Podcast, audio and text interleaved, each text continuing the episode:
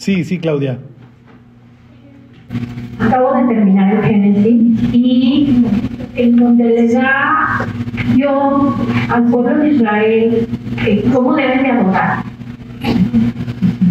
Los sacrificios, híjole, son un montón de animales, sangre, este, los sacerdotes haciendo el vino, pero eso era un rato.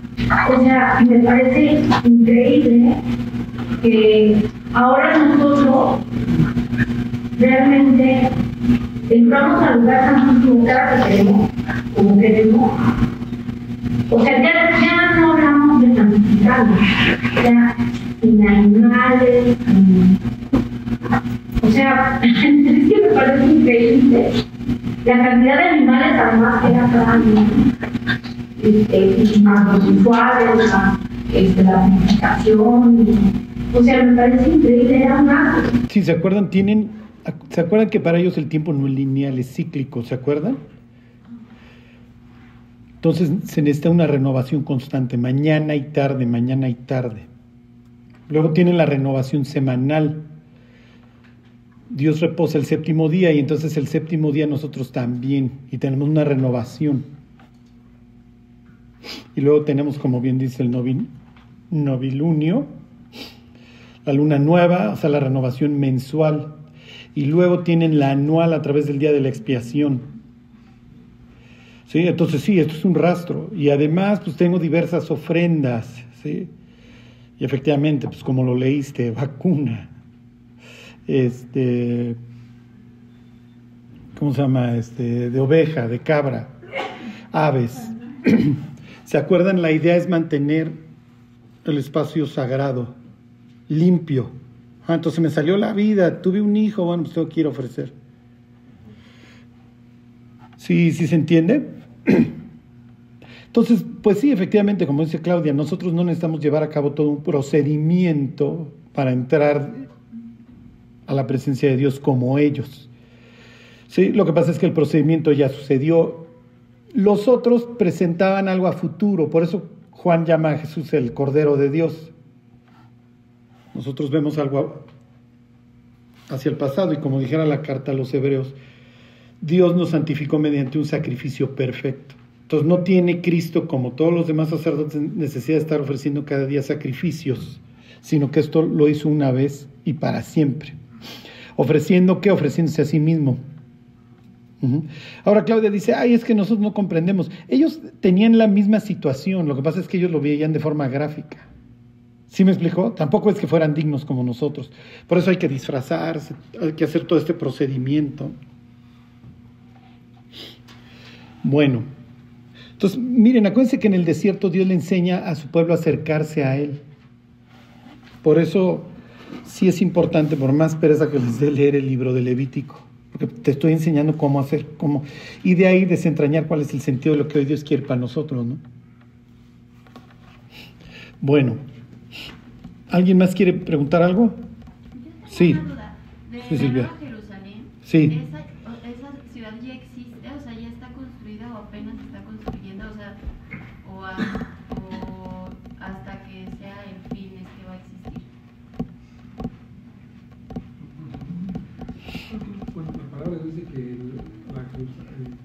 Que es el reflejo, ¿no? De, ¿Qué? Mayolo, dice inciso A, es el reflejo. de lo que está arriba.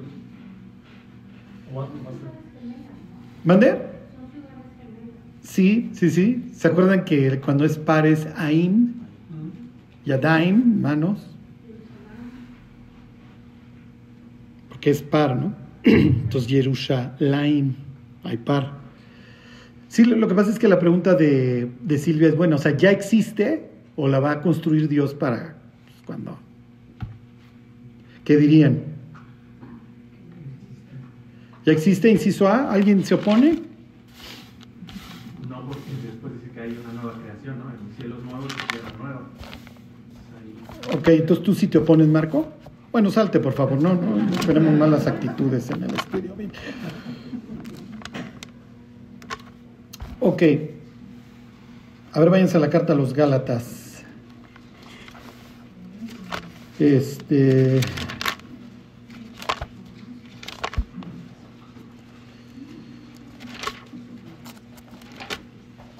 Déjenme ver que mi cráneo esté funcionando.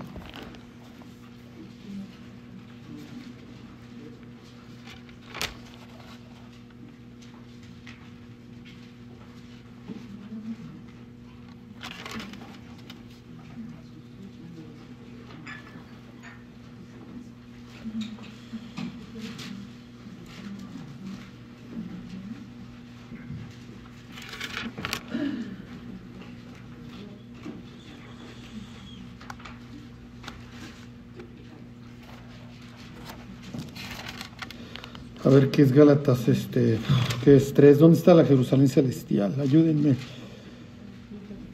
Sí vino Víctor. Dinos, Víctor, por favor. Es el monte Sinai.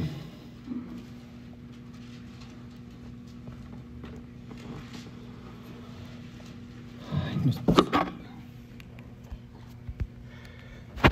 Hijo, qué oso nos estamos echando. Deja de grabar, este, por favor. A ver. Digo yo es que lo recorte nada más.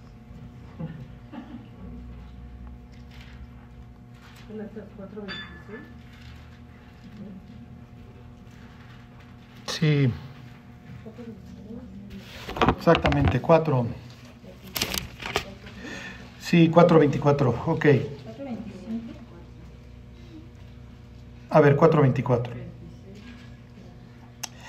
Dice, lo cual es una alegoría, pues estas mujeres, está hablando de Agar y Sara, son los dos pactos. El uno proviene del monte Sinaí, el cual da hijos para esclavitud, este es Agar, porque Agar es el monte Sinaí en Arabia y corresponde a la Jerusalén actual, pues esta junto con sus hijos está en esclavitud, mas la Jerusalén de arriba, la cual es madre de todos nosotros, es libre, porque está escrito, regocíjate o estéril, bla, bla, bla. Entonces, ¿qué idea te está dando Pablo? ¿Que ya existe o no?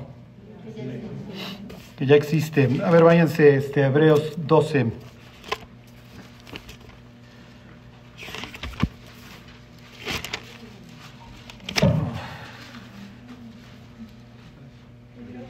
Doce.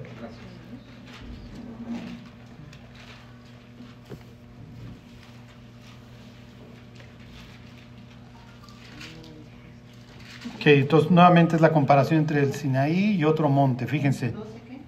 12, 21.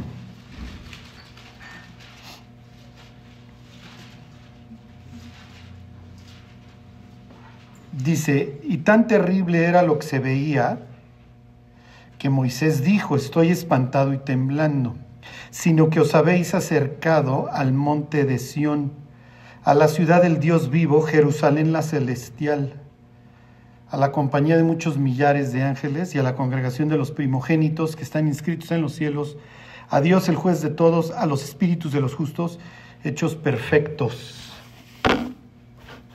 Bueno, si alguien ha perdido a un, ser querido que era cre- creyente, bueno, pues ahí está, Ahí está. Entonces, nuevamente tiene esta idea que nos acercamos a la ciudad celestial. Ok, váyanse Apocalipsis 21. Este es el, des- el destino final.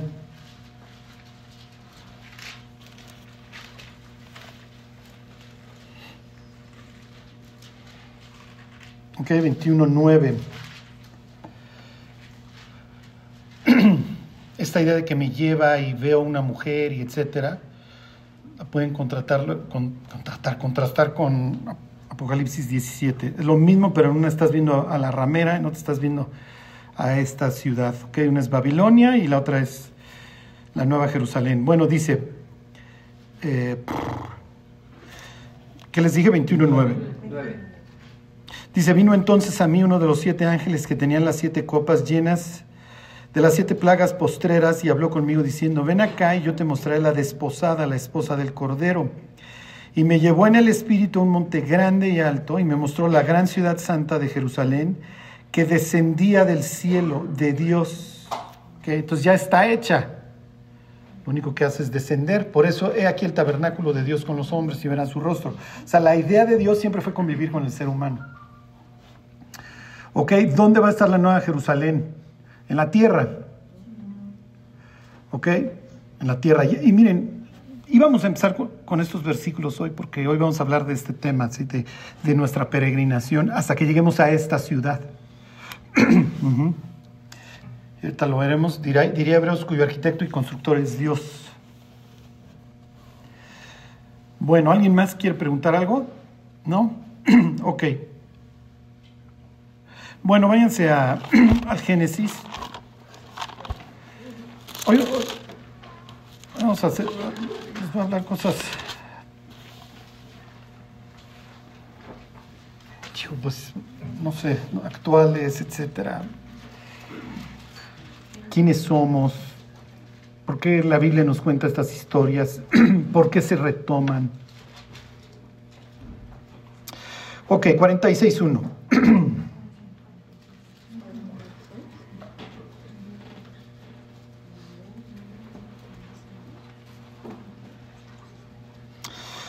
Dice, salió Israel con todo lo que tenía y vino a Beerseba, eso ya lo hemos leído varias veces, y ofreció sacrificios al Dios de su padre Isaac.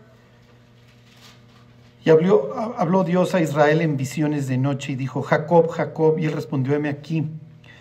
Y dijo, yo soy Dios, el Dios de tu padre, no temas de descender a Egipto, porque ahí yo haré de ti una gran nación. Yo descenderé contigo a Egipto y yo también te haré volver, y la mano de José cerrará tus ojos.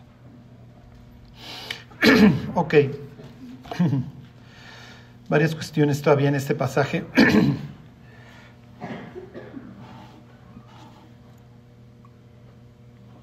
Dios sabía qué onda con José y no le dijo a Jacob. José es vendido cuando tiene 17 años. ¿Ok? Asciende al segundo en Egipto cuando tiene 30. y vamos en el segundo año de hambre. ¿Ok? Entonces llevamos 22 años. 22 años espantosos en la vida de Jacob, en donde él pues, ha vivido un luto horrible, por eso se acuerdan pues, toda esta historia en donde no se van a llevar a Benjamín, o sea, no le van a añadir más dolor, o sea, van a hacer descender con dolor mis canas al Seol.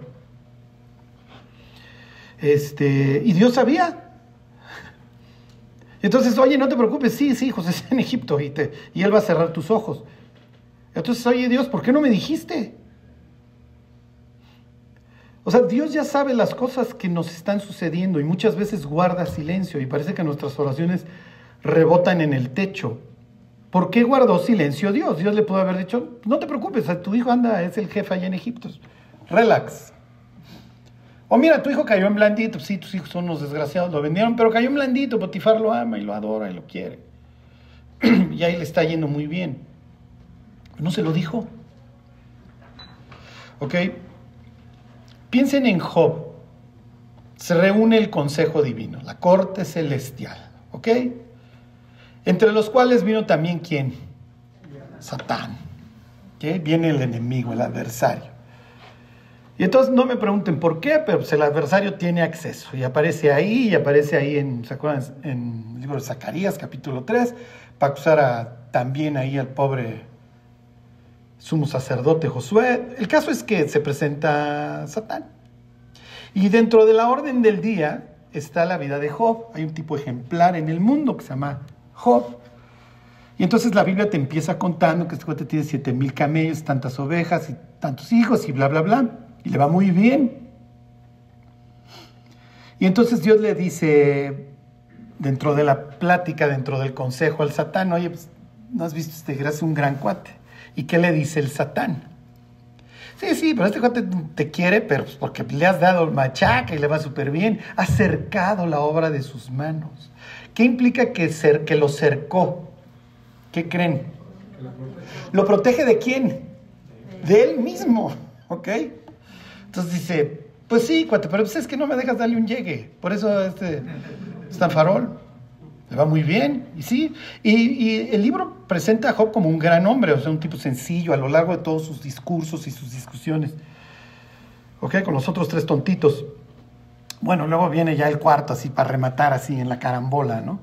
El gran Eliú. bueno, y entonces Está bien, vamos a resolver una cosa. Entonces, orden del día, bla, bla, bla, ya se desahogó. Primera resolución, se le permite al Satán atacar a Job. Y entonces, ¿se acuerdan? Pierde sus hijos, pierde sus bienes y, Job no le atribuye ningún despropósito a Dios. Ok, pasa el tiempo, vayan ustedes a saber, lo más probable es que un año y vuelve a salir en el orden del día la vida de... Oye, no has notado, además me incitaste, le dice Dios, ¿se acuerdan? Me incitaste contra él. Y este cuate retiene su integridad a pesar de que... ¿Y qué le dice el otro? Piel por piel, todo lo que el hombre tiene dará por su vida. Déjame ver si, si lo toco. Ok, es, es una historia muy actual y es muy horrible. ¿eh? Y entonces va, ¿se acuerdan? Le, le genera este dolor en la piel, le genera sarna desde los pies hasta la coronilla. ¿Quién no muere? La esposa. Fue quirúrgico el ataque. Lo digo de broma, pero el diablo diría, cuates, o sea, la dejé porque las reconvenciones de la mujer, diría uno de sus aliados, don Salomón, son como la gotera, o sea, todo el tiempo la queja, la queja, la queja. Y entonces aparece de repente, cuando no se puede poner peor, piensen así la música de tiburón. O sea, el grito de ultratumba, maldice a Dios y muérete. No, no, en serio, no, no lo digo. Digo, soy espantoso lo que les estoy diciendo. Pero, pero la historia es así, o sea, mueren los hijos, pero, oye, pues si ya estás arrasando, pues parejo, ¿no, mi cuate?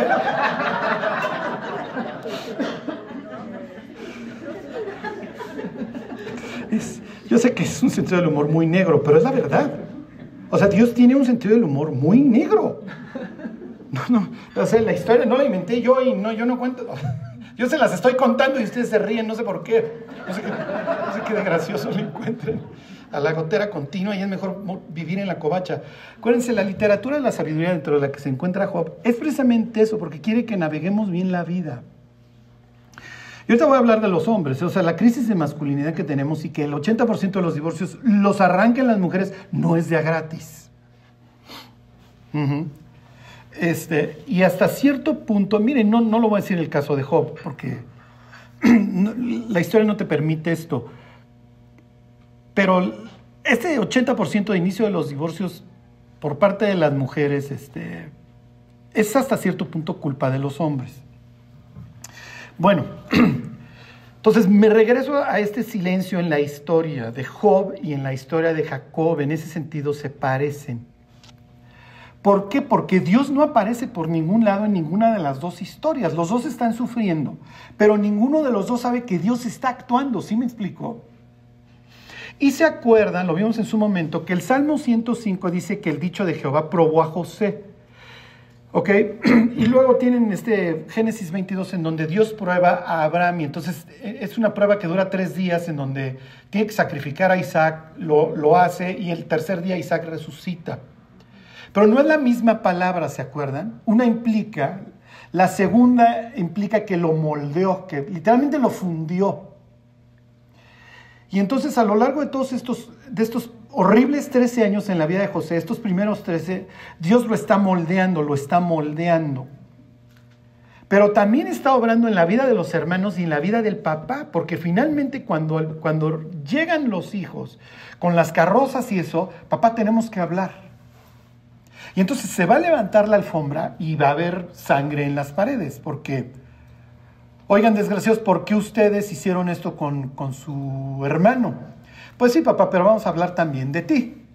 Y tú eres esto y tú eres el otro. Y ha de haberse unas pláticas espantosas antes de este encuentro entre Jacob y Dios en Berseba. Y no vemos un reclamo de parte de Jacob de, oye Dios, me hubieras dicho.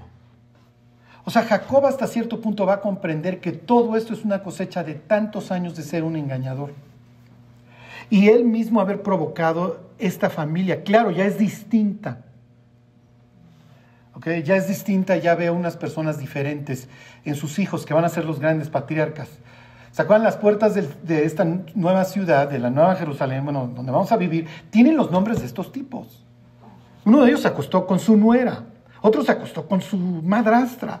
O sea, eh, no estamos hablando así de finísimas personas, ¿eh? otros son unos homicidas, secuestradores. O sea, no puedes construir al pueblo de Dios con estos personajes, los tienes que transformar. Y eso es lo que Dios tuvo que traer a las vidas de estas personas para transformarlos. ¿Ustedes creen que estos cuates hoy en día van a llegar a Egipto y van a empezar a criticar a las personas? A la primera persona que se van a dedicar a criticar va a ser al del espejo, porque ya entendieron el dolor que Dios tuvo que traer a sus vidas para que fueran transformados. Me regreso a Job. La historia en Job te va presentando una discusión en el cielo y unas consecuencias en la tierra.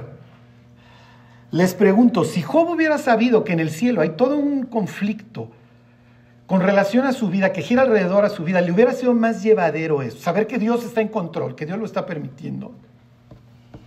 ¿Le hubiera funcionado a Job? Por supuesto que le hubiera funcionado a Job, porque Job hubiera entendido, ah, es que detrás de todo esto hay un propósito para mi vida. ¿Ok? Al final, en vez de 7 mil ovejas, acabo con 14 mil. Ya no tengo los hijos borrachos de antes, ahora tengo las mujeres más bellas, a Gemima y Japuk y todas estas, ¿se acuerdan? Miren, lo que nos destroza en las pruebas es precisamente que no sabemos en qué acaba y por qué está sucediendo. Y es natural que buscamos a Dios y, preguntamos por qué, por qué lo estás permitiendo. Y Dios, lo que pasa es que el, el silencio es intencional. ¿Por qué? Porque quiero que confíes en mí y yo estoy obrando. Sé que te está pesando, sé que estás sufriendo, pero yo estoy obrando porque no te estoy preparando para esta vida, te estoy preparando para la que sigue. Entonces, esta idea del libro de Job, esta historia de José del silencio por parte de Dios, no es la primera vez que Dios guarda silencio. Cuando viene Saúl con 400 hombres en buen plan, Dios no le dice que este cuate viene en buen plan, al contrario, se queda callado y entonces en su terror Jacob lucha con Dios, pero si no, no hubiera luchado. Entonces vemos todos estos silencios en la vida de tantas personas a, lo largo de la escritura lo que, no quiero que, lo que no quiero que olviden jamás es que Dios está actuando. ¿Sí? Aunque no lo veamos, arriba, si piensen en su cosmovisión, está la cúpula y está sentado Dios en su trono, ¿te acuerdan? Este, esta, que es este, Isaías 40, 22, y entonces ve ahí a los seres humanos y Él va tomando decisiones que, que influyen aquí abajo. Lo mismo que nosotros tomamos decisiones que influyen en dónde? allá arriba. ¿Ok? bueno. Fíjense, ahí está en 46. Fíjense cómo va a tomar preeminencia este sujeto. Ya tiene preeminencia en la historia, ¿ok? Y de hecho el resto de la historia va a girar alrededor de él y de su descendencia. Y ahí viene el Mesías.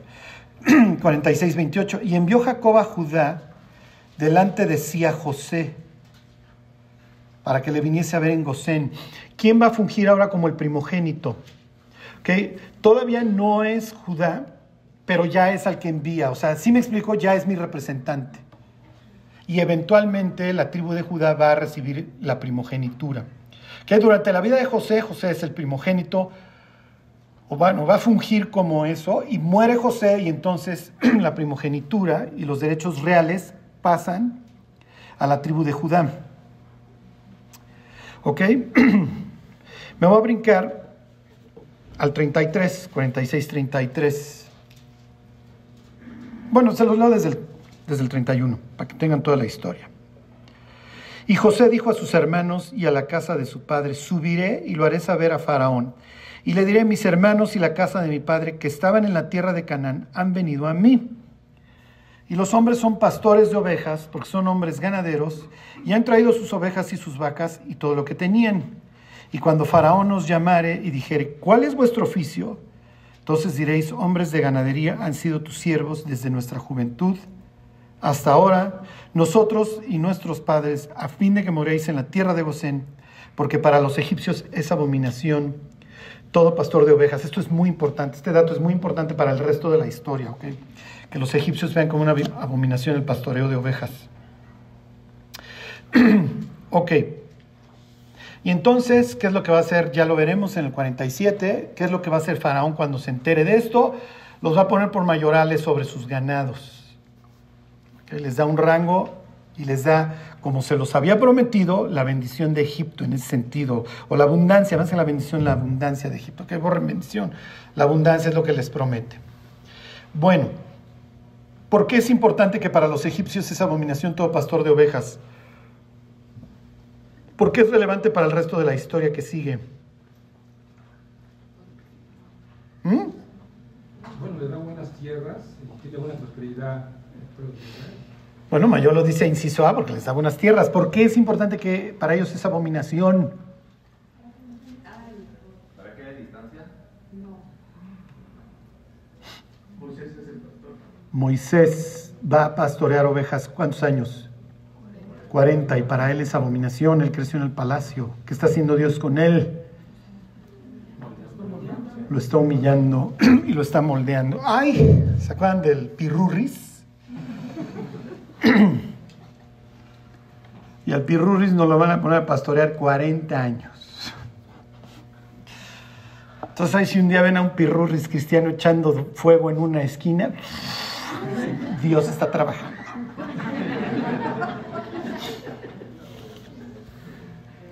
Ok. Entonces le va a generar un beneficio a los hermanos, los incluye. Oye, les está metiendo el hombro. Ok, Oye, pues ¿qué crees? Estos cuates son ganaderos y... Ah, no, pues pónganlos de mayorales, qué bueno que vinieron. Ok. ¿Qué tiene que ver esto con nosotros? Ahora sí lo vamos a aterrizar. Váyanse al libro de Daniel, al capítulo 1. Oye, Charlie, perdón, entonces yo entender que por Moisés es abominación para los egipcios. No, no, Moisés todavía ni nace. Sí, o sea, para los egipcios no, ellos ven la ganadería como chafa. Moisés va a crecer en el palacio. Para Moisés es chafa ser ganadero y Dios lo va a poner de ganadero 40 años. ¿Por qué? Porque lo va a humillar, lo va, lo va a moldear exactamente. Abominación para los egipcios, los pastores. Exactamente. Daniel 1. Ok. Entonces 46.1 de Génesis, ya digo, ya no se los vuelvo a leer. Va Seba. Al abuelo le había ido muy mal en Egipto, al papá le impidieron ir a Egipto y entonces te va a preguntarle a Dios si sí desciende a Egipto. Y Dios le dice, sí, vete a Egipto. ¿Qué está sucediendo? ¿Qué le está pasando a Israel? Israel va a iniciar un exilio. Va a ir a la tierra de la muerte. Ahí se va a multiplicar y ahí los van a matar después. Ok, ellos no son egipcios, ellos no pueden comer con los egipcios. Para ellos es sagrado el alimento. Entonces yo no puedo comer contigo y los egipcios tampoco comen conmigo. ¿Se acuerdan de la escena? Ok. Esto es muy fuerte. Porque la Biblia nos presenta a nosotros y utiliza terminología que Dios usa para vine a rescatar a un pueblo de Egipto. La misma nos aplica Hechos 15. Y esta terminología de Deuteronomio, que ustedes son tesoro y real sacerdocio, nación santa, bueno, no sé si se los dice en el éxodo de Deuteronomio, nos la aplica Pedro a nosotros, los cristianos. Ok, pero es, es, es literatura del desierto, se las da a estos peregrinos. Nuestra vida como cristianos en este mundo es tan espantosa porque somos exiliados, no somos ni de aquí ni de allá. ¿Sí se entiende? Nuestra vida es horrible porque nos queremos portar bien y pasamos por el antro y nos queremos meter. Nos queremos portar bien y ay, la serie de Netflix está chidísima, me la voy a seguir echando. Sí, sí, pero vienen unos cañonazos brutales. Y Dios dice, tú no eres de aquí. Sí, Dios, pero es horrible porque vivo en Egipto, pero no soy egipcio. Y entonces tampoco quieren comer conmigo porque yo tengo otro idioma.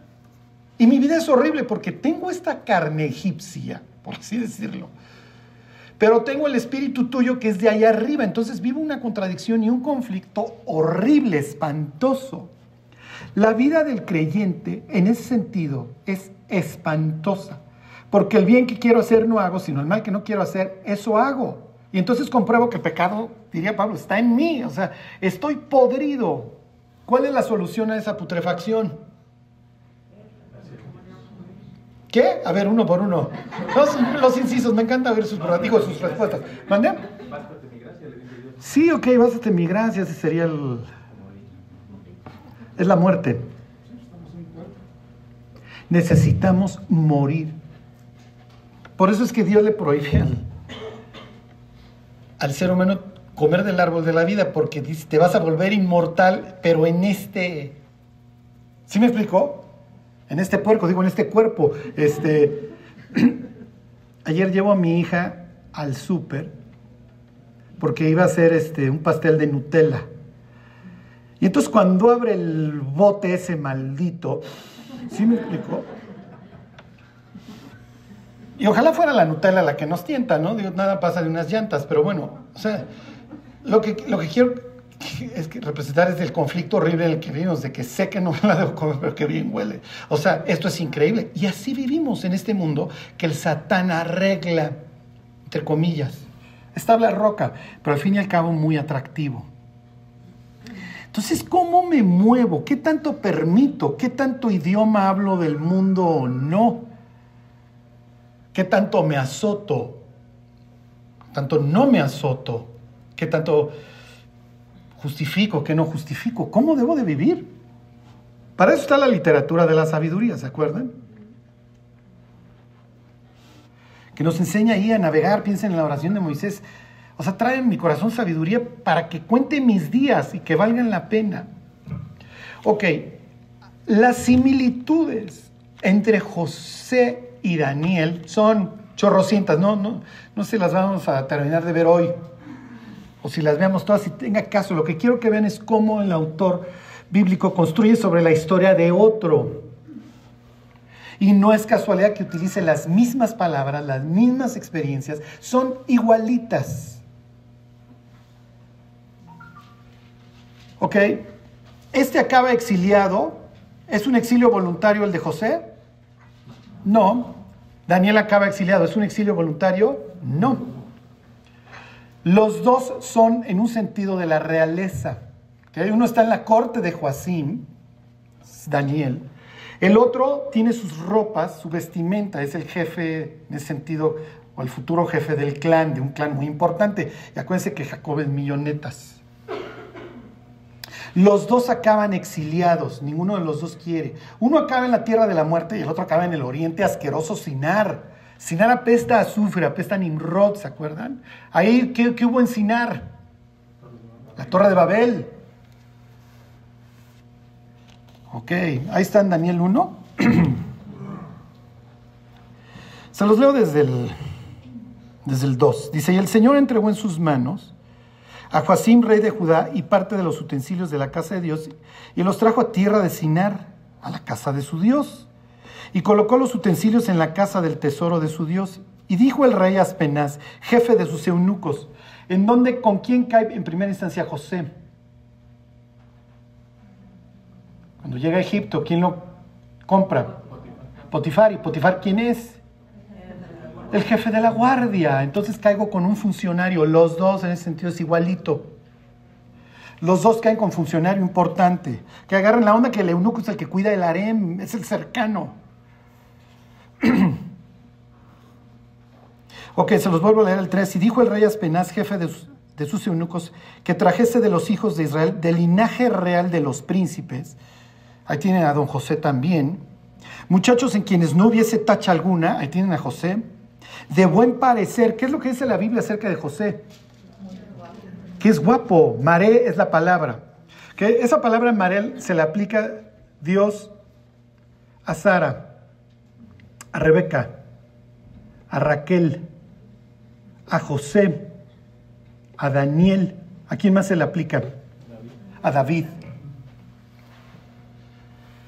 a, a Esther. ¿La belleza de Esther le sirve a Dios o no? Sí, sí le sirve. Lo que les quiero decir es que los talentos en las manos de Dios funcionan, fuera de las manos de Dios sirven para el TikTok y el Instagram. Las muchachas hoy tipo Esther se pagan sus carreras en el OnlyFans. ¿Ok? No es el mejor uso.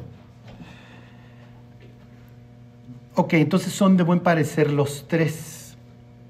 Pero vamos a quedarnos, ahorita vamos al tema David. ¿Por qué me da esta constante? Bueno, vamos a mantenernos con los tres. ¿Por qué me da esta constante en, estos tres personajes? David, José y Daniel. ¿Por qué me tiene que decir Dios que son bien parecidos?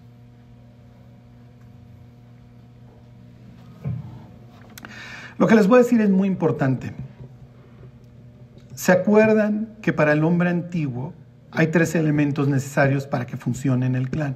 Fuerza, pericia y valor. Y conforme pasan los años, se le añaden dos más, que son el honor y la sabiduría.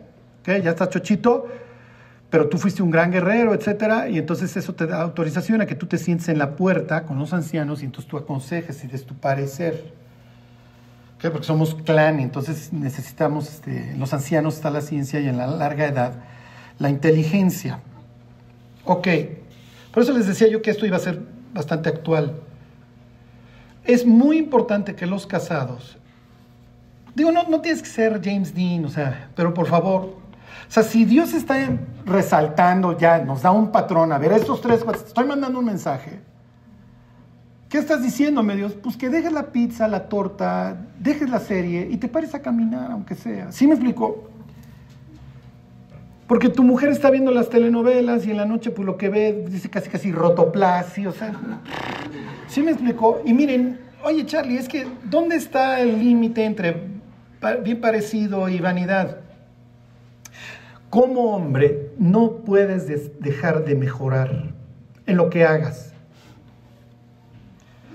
Hay muchísimas mujeres que se quejan de sus maridos. Es, es que sigue abriendo empresas, es que sigue en la maestría, es que ahora está haciendo el doctorado. y entonces dices, dale gracias a Dios de que tienes un marido que siempre tiene algo que alcanzar. Porque a la medida que el hombre se mantenga creciendo, va a seguir manteniéndose atractivo para su mujer. Y ese soy un gran problema, que ya me casé y entonces echo panza y me vale y hago lo que se me pega la gana y estoy tirado. Tengo mala actitud, me la vivo haciendo berrinche cuando te enojas. Y entonces dejo de ser ese hombre atractivo del cual te enamoraste. ¿Sí me explicó? Entonces un mensaje nos está mandando. A ver qué dice la Biblia acerca del ejercicio. ¿Es importante o no? ¿Por qué dicen que sí? Es poco provechoso. Oye, Charlie, entonces ¿por qué dices que me pare a caminar y que apague la serie? Porque la Biblia hay que interpretarla en su contexto. Los señores no tenían carro, no tenían Instagram. ¿Ok? Los únicos gordos eran los reyes. Los demás, el 99% del restante de la población, se tiene que parar a trabajar. Y el trabajo es manual.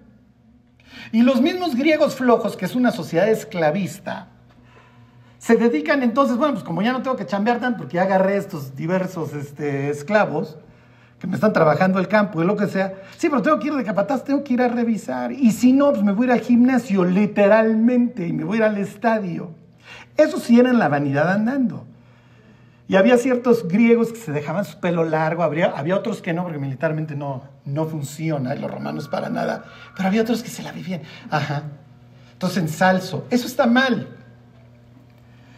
Pero cuando Pablo dice, a ver, Timoteo, el ejercicio corporal para poco es provechoso, la piedad para todo aprovecha, le está hablando a un tipo que todos los días camina, olvídense de los 10 mil pasos. Diario camina kilómetros. Si, si han visto los viajes de Pablo, yo no sé si Pablo tenía cuadritos, pero algo les puedo decir. El cuate era delgado. Todo el día está caminando. Entonces, cuando la Biblia dice que el ejercicio corporal para poco es provechoso, tiene razón, pero está hablando de una sociedad que no sufre de, in- de- de- síndrome metabólico, en donde el 99% de las personas son delgadas. Son delgadas. ¿Ok? Entonces, ya, no, no les voy a hacer tanto, o sea, no se trata de estudio bíblico, ay, Charlie nos regañó que estamos hechos unos puercos. No, o sea, no se trata de eso.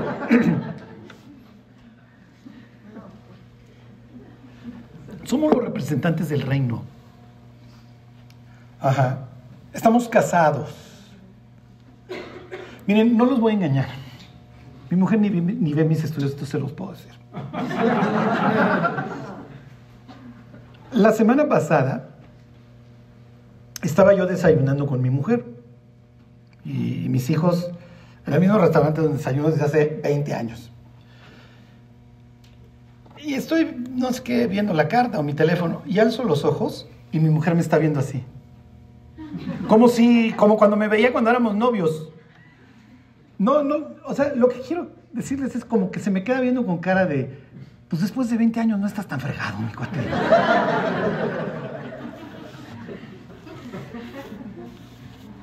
Ok. Las mujeres cantan, oh, Saúl mató a sus miles, David a sus diez miles y Mical eh, no para de babear con, con... Todo el mundo ama a David, ¿se acuerdan? Este destila así, este, lo, ama Saúl, lo ama Jonatán, lo ama Mical, lo ama el pueblo, todo el mundo lo quiere hasta que lo dejan de querer. Bueno, este... La esposa de Potifar no para de perseguir al otro. ok, algo nos está queriendo decir David. Daniel es un gran cuate que se va a presentar delante de. Ahorita lo vemos como se presentó el otro con Faraón. Este se va a presentar mismas circunstancias. Ok, y esto es muy importante. En el caso de, de José le van a dar una esposa. ¿Ok? En el caso de David también, y esto luego se nos va a descomponer, ahorita lo, ahorita lo vemos. El caso de Daniel no, no, no dice. ¿Ok? Pero lo que sí te va diciendo la historia, por ejemplo, es Mical a la mera hora siempre se nos pandea y le sale la ofreza. Pero sí te da la idea de que está enamorada de, de David. ¿Y cómo se llamaba la esposa este, de, de José? Este? ¿Manda? Asenat. O sea, te da la idea a través de sus hijos que hay una, hay una bendición, a través de, ¿se acuerdan? El primogénito, el que primero nace este, ¿cómo se llama? Este, Manasés, que me hizo olvidar, y luego nace el fructífero, etc. Le quiero decir a los solteros, jamás se vayan a casar con una mujer que no los admire. Nunca. Ok, y por eso les decía yo que iba a ser actual. Y lo que les voy a decir, hagan de cuenta que es un salvador de matrimonios. Que la mayoría de los matrimonios truena desde que se están casando. O sea, ves que esto no va a funcionar. Y cuando lo ves que no va a funcionar es porque la mujer, ah, ya me quería yo salir de mi casa, ya no aguanta. Lo que ustedes quieran, hay una razón ahí que no es necesariamente que no puede vivir sin el cuate. Hoy vengo de chistoso, ya lo saben. Cuando una bruja se enamora, pierde sus poderes, ¿ok? Y así quiere mantener a sus esposas, ¿ok? Sin poderes, ¿ok? Enamoradas. Cuando una mujer admira a su marido, lo que, lo que genera es un ambiente, eh, un ambiente saludable porque lo está empujando. Siempre lo va a empujar a que siga hacia adelante. ¿Sí? Este, y ella va a estar satisfecha, aunque ustedes no lo crean. Así fue diseñada la mujer. ¿Se acuerdan? Para estar debajo del brazo de Adán y cerca de su corazón. El problema es cuando Adán hace esto o ella hace esto. Pero es muy poco probable que una mujer haga esto cuando, cuando realmente lo admira, cuando realmente lo ama. Por la razón que ustedes quieran. ¿Ok? Las mujeres son en ese sentido distintas a los hombres. Ellas tienen su checklist y ellas tienen sus razones conscientes o a veces inconscientes por las que les gusta un hombre.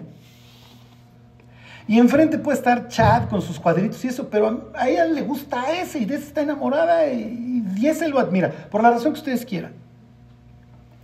Cuando alguien tenga, y estoy hablándole a los solteros, cuando algún soltero tenga la ligera sospecha que él no, no, por la razón que ustedes quieran, no es esa persona que ella babea, admira, etc.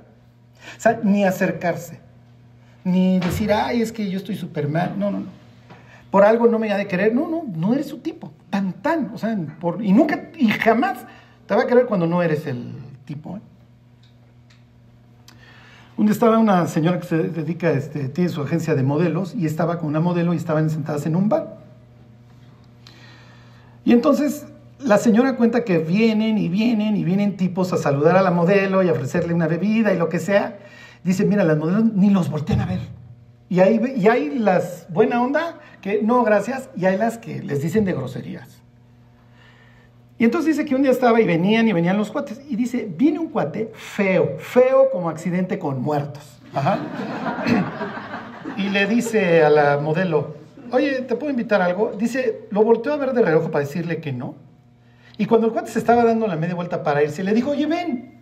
Y entonces dice la chava, "¿Qué- o sea, ¿qué onda? O sea, viene el más federal y es si lo agarras. Total, se enamoró perdidamente del cuate. Tronaron y a los meses le dice la modelo, oye, ven a mi casa, porque estoy en depresión y estoy tirando todas las cosas de este cuate. Y entonces están rompiendo fotos, etcétera. Queda una fotografía y le dice la de la agencia de modelos a la, a la- a la chavilla, te faltó esta. Dice la señora que la vio, se la da y le dice, te faltó esta. Y le dice, no, ese es mi papá. Y entonces le dice, a ver, dámela. Y dice, era copia y calca de su papá. A lo, que, lo que quiero ir es que, por la razón que ustedes quieran, a ella le gustaba, se habrá llevado muy bien con su papá, quería mucho a su papá, y de repente vio un cuate similar, con las mismas características, y le gustó este cuate. Y lo amaba y lo adoraba con locura y compasión. ¿Ok? Entonces, se lo repito, si para tu futura tú no eres este Daniel, tú no eres este David, este José, ni lo intentes, porque van a pasar los meses y el matrimonio se va a convertir en una prisión. Cuando la mujer no puede vivir sin el cuate y cada vez que se pelean llora y pone las rolas y... Oye Charlie, ¿me debo casar? Sí, ya, la bruja ya rompió la escoba, ya perdió sus poderes. ¿Qué hay que hacer? Compórtate varonilmente y ya. Y ella va a seguir enamorada de, este personaje. claro, pues tienes que tener tu mano izquierda. ¿Se acuerdan del cantar de los cantares? Que su derecha me abrace y que su izquierda esté debajo de mi cabeza. O sea, tarde o temprano también el cuate que es un patán va al cántaro al agua. Ok, pero yo no quería dejar pasar esto porque hoy los matrimonios están sufriendo. Y es una causa, sí, una causa muy fuerte. Y retomo la, la esposa de Job. O sea, por un lado, el hombre dice, es que yo tengo que ser lindo, soy cristiano y tengo que ser muy tolerante. Y entonces permite muchísimas cosas, permite que lo domestiquen, creen que siendo domesticado va entonces a llevar la fiesta en paz. Y desgraciadamente cosecha exactamente lo contrario. A que si le dice, pues me vale y me voy con mis amigos a andar en la moto y si te late. Y pues la otra chillará y pateará, pero sí, pero sí me explicó. Pues es el cuate del que me enamoré. Pero el instante que, te- que ya te domé y ya te tengo acá, pierdes todo el atractivo que, que en un principio me representabas. Parece contraindicado, pero así es. Por eso es que ustedes ven a muchísimos patanes que la chava lo sigue queriendo. Porque en ese sentido el cuate no se deja domesticar. Pero como cristianos pensamos que me tengo que dejar domesticar para llevar la fiesta en paz. Y el día que viene la tragedia, tagadagadan, ¡ah! Sí, dices, "Mm, mm, esto no, esto así no era. Ok, bueno, no me podía yo detener en el aspecto de que Dios va a resaltar que los dos cuates son, este, son bien parecidos. Ok, otra nota. Daniel no es vegetariano, ahorita lo vemos, pero es muy importante. ¿Ok? No, no, sus hamburguesas no son de soya, ¿no? O sea, no. No, no, no, no. Ahorita lo vemos, ¿ok? Pero no, no lo voy a dejar pasar, ¿ok? Porque esto es parte de lo mismo. Vamos a destruir la masculinidad. Ok, en esta idea de destruir la masculinidad, díganme algo que está en su total disponibilidad que destruye a los hombres. La pornografía. La pornografía está diseñada para que el hombre se vuelva un animalito que responde a estímulos. Se le destruyen sus receptores de dopamina, todo, todo, todo. Entonces ya, ¿se acuerdan? La dopamina es la que te avienta para adelante. Entonces, si, si, si la persona está viendo pornografía, carece. Entonces ya eres un borrego, ya te tengo ahí muerto. Tienes una falsa concepción de la realidad. o sea, no, no tienes la más remota idea. Y además, al primer rechazo de una mujer, pues te refugias en la pornografía nuevamente. Al grado que, pues, obviamente, pues, los matrimonios van cada vez más en picada. Y el diablo le está saliendo súper bien, porque por un lado destruyo a los hombres y por el otro lado genero el feminismo. Y ahí me llevo a las mujeres de corbata. Y entonces los hago enemigos y los hago cada vez más polarizados y que se odien más. Entonces hoy los noviazgos parecen así dos escorpiones conociéndose, midiéndose, o sea, con malos ojos, etc. Cuando pues, no era de ninguna manera la idea. Está bien, así es el mundo y el mundo carecerá de carriles. Pero entre nosotros no. O sea, Dios diría, a ver, no, no, mis cuates, o sea, y en ese sentido se distinguen estos tres bien parecidos. ¿Ok? ¿Por qué? Porque José resiste la tentación y Daniel se le presenta como un hombre sin tacha. ¿Ok? Daniel lo menciona, eso lo dice Daniel 6, que es un tipo sin tacha, pero también su idea de que él no se va a contaminar con los alimentos de Babilonia. ¿Sí? ¿Sí se entiende? David no. David no.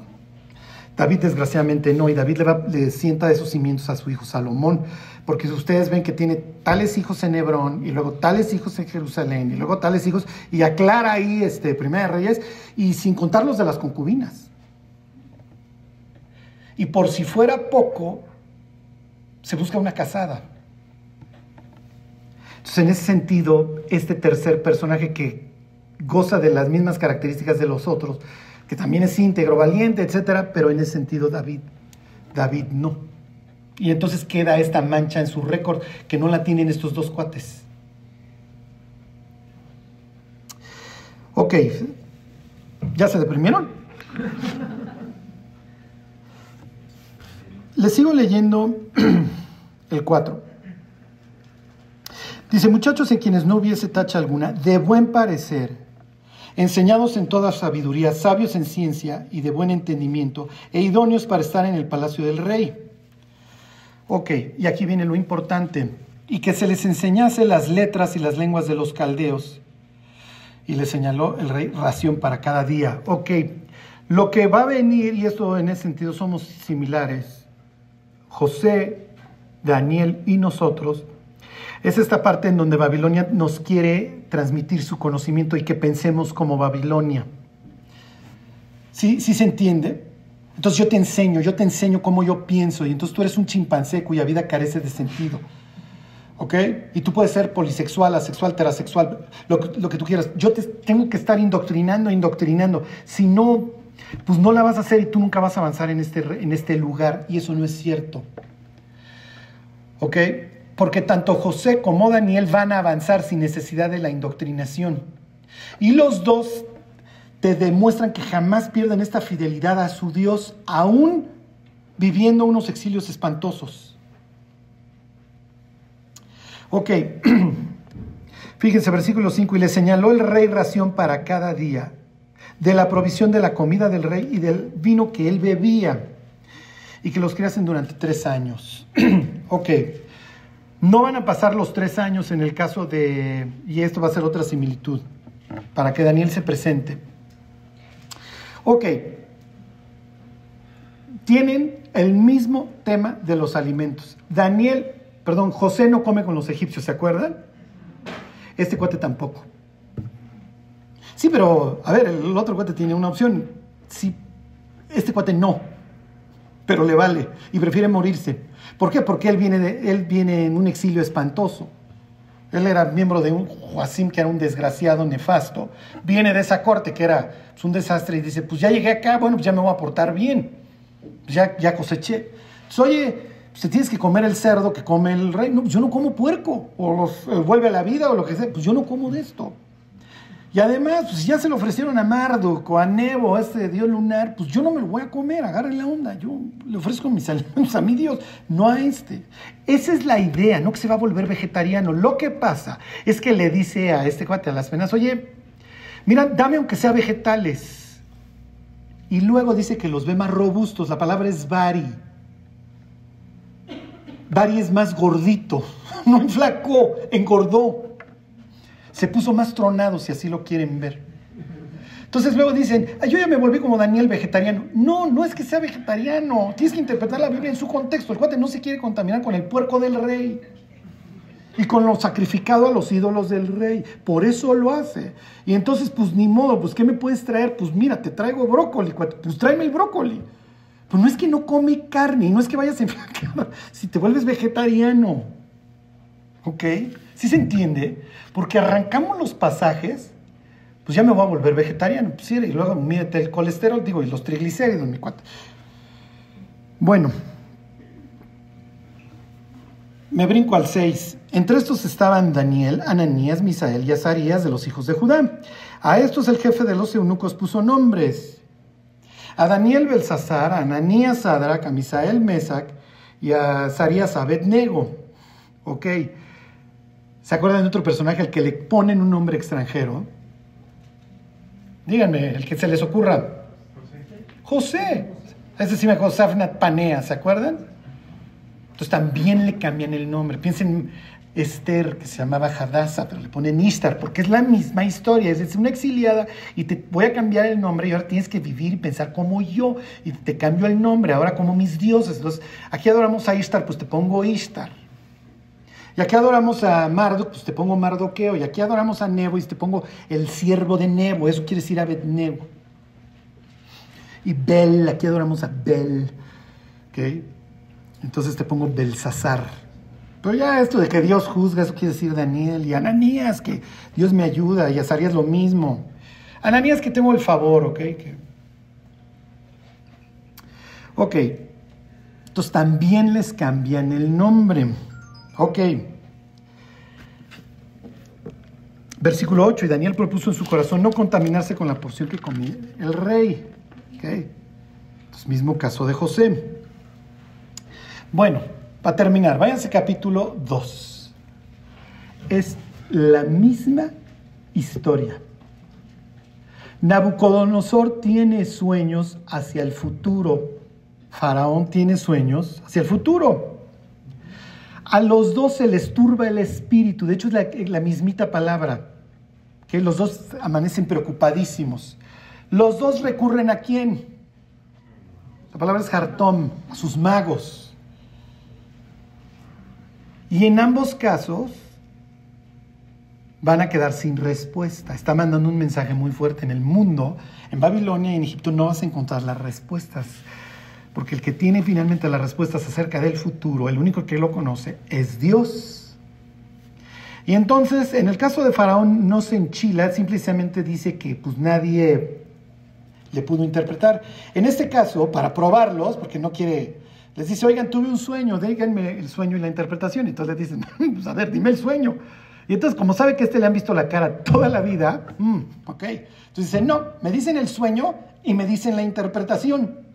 Y entonces le dicen, oye, nadie te puede decir eso, excepto los dioses, cuya morada no está con los humanos. Y entonces los manda a matar. Ok, fíjense el 2.12. Ahí están en Daniel, 2.14, perdón. Dice entonces Daniel habló sabia y prudentemente a Arioc, capitán de la guardia del rey tienen esta idea nuevamente. Potifar era qué? Capitán de la guardia del rey. Dice que había salido para matar a los sabios de Babilonia. Fíjense, aquí viene la palabra importante. Habló y dijo a Arioc, capitán del rey, ¿cuál es la causa de que este edicto se publique de parte del rey tan apresuradamente? ¿Se acuerdan cómo sacaron a José del bote?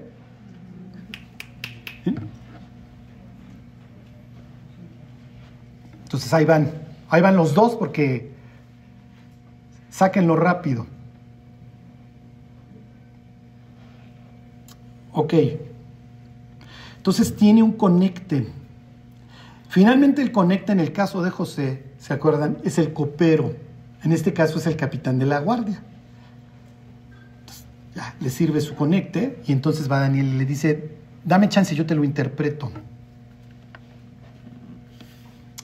¿Ok? Fíjense el 2.1. En el segundo año del reinado de Nabucodonosor. En el caso de José, José se echa dos años en el bote. La expresión de Shnataim es también de par, par de años. Entonces aquí tienen dos años, en la historia de José tienen los dos años.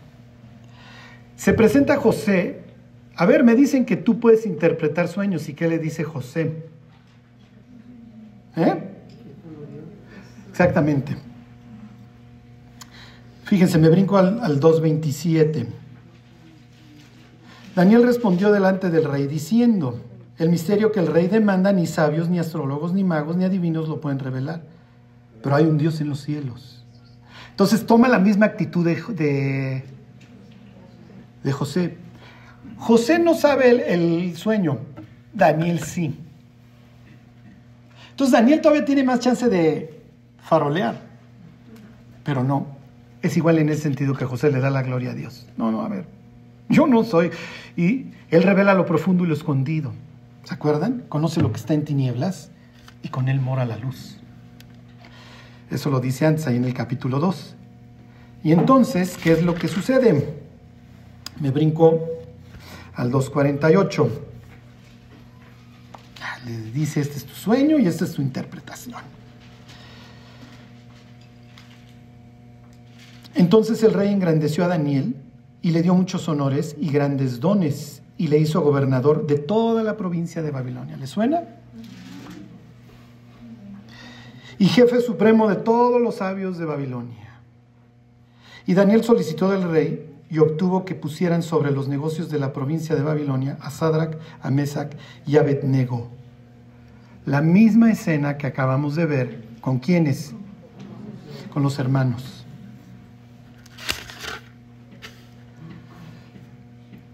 Dios le va a decir, perdón, José le va a decir a sus hermanos, Dios los va a visitar y se van a llevar mis huesos de aquí. ¿Por qué? Porque yo creo en qué. ¿Eh? En la resurrección, en la vida eterna. Bueno, váyanse a Daniel 12 y ahí terminamos. Al 12.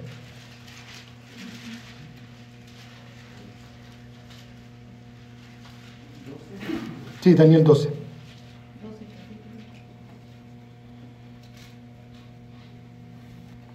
Este, capítulo 12. Ay, otra vez mi cráneo.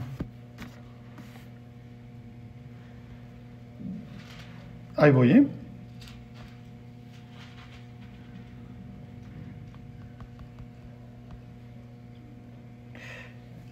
A ver, les pregunto, ¿José regresó vivo a, a la tierra prometida? No.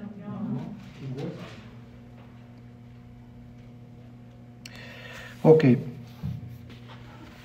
Toda esta historia empieza desde el capítulo 9, esta es la conclusión, porque Daniel quiere ver si va a regresar o no a, a su tierra. Y entonces saca el libro de Jeremías para ver cuántos años decía que iba a tardar el exilio y Jeremías decía 70 años. Entonces básicamente la noticia es, Daniel, tú no vas a regresar. Y le adelantan, y olvídate de los 70 años, te va a hablar de 70 semanas, etc. José dice, a ver, yo voy a Dios va a visitar y se llevan mis huesos. ¿Para qué queremos tus huesos allá, José? Es que yo no soy de acá. Sí, sí, pero tus huesos allá o acá se van a hacer polvo en ambos casos. No, es que yo sé que eventualmente regreso. No voy a regresar en esta, pero sí regreso en la que sigue.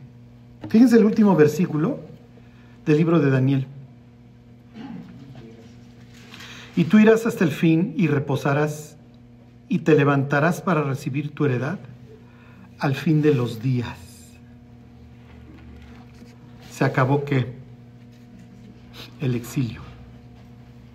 Entonces Daniel murió con esta idea de que yo voy a habitar en la tierra que Dios nos prometió. Jacob muere con esta idea de que yo voy a habitar en la tierra que Dios nos prometió, aunque regrese mi cadáver nada más. José muere con esta idea. ¿Ok? Y así vivimos nosotros, exactamente igual. Somos unos exiliados que sufrimos, ¿ok?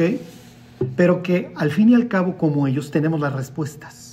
Porque ni el psicólogo, ni la terapeuta, ni lo que ustedes quieran, va a tener la palabra final. Porque hay un Dios en los cielos que revela lo profundo y lo escondido. Él conoce lo que está en tinieblas y con Él mora la luz.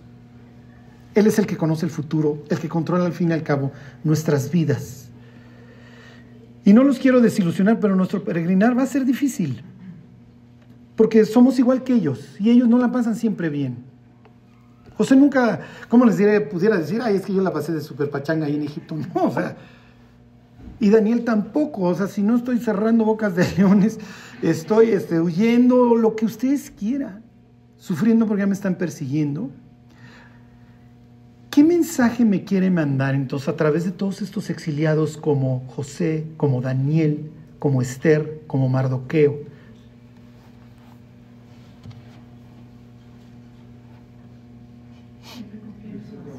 Su confianza y que hacemos la diferencia en el mundo. Entonces la literatura del exilio se va a convertir en el motor para los israelíes durante tantos años que van a vivir bajo la bota asiria, babilónica, persas, griegos, romanos. Siempre con esta esperanza de que algún día va a venir el Mesías. Y entonces descenderá a su ciudad y entonces Dios vivirá con nosotros. ¿Se acuerdan del papá de Juan el Bautista? La promesa de que sin temor le serviríamos, librados de nuestros enemigos. Todavía no sucede. Somos unos exiliados, vivimos en este desierto horrible, espantoso, en donde hay escorpiones, serpientes, falta el agua, hay un sol abrasador, en la noche es un frío espantoso. Y lo único que nos queda es de alguna manera ir buscando la nube en el día y la columna de fuego en las noches. Entonces, nuestra vida va a tener muchos ratos muy gratos. Piensen en Esther, oye, pues le salvé el pellejo a mi nación. Piensen en Daniel, oye, le hice el paro a mis amigos, ya son jefes. José. Al fin y al cabo, a veces bien, a veces mal. Quédense con este tema de que tanto José como Daniel supieron establecer una distancia sana con el mundo fueron admirados, los quisieron sus patrones, los vieron como gentes diligentes, sabios y hasta bien parecidos. Y a eso es a lo que aspiramos, ¿eh?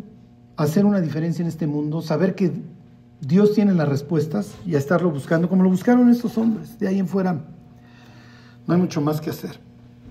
Bueno, pues vamos a orar y nos vamos. Dios te queremos pedir que nos acompañes en nuestro peregrinar, Dios. Guárdanos, Dios, de los tropiezos, bendícenos, que podamos ser luz para un mundo que te necesita, Señor. Danos sabiduría como se las diste a estos hombres y paciencia para correr la carrera que tenemos por delante. Gracias, Dios, por la cruz en donde tú nos diste un nuevo comienzo, Dios, y un nuevo corazón. Y hasta entonces bendícenos, Dios, y fija tus ojos sobre nosotros. Te lo pedimos por Jesús. Amén.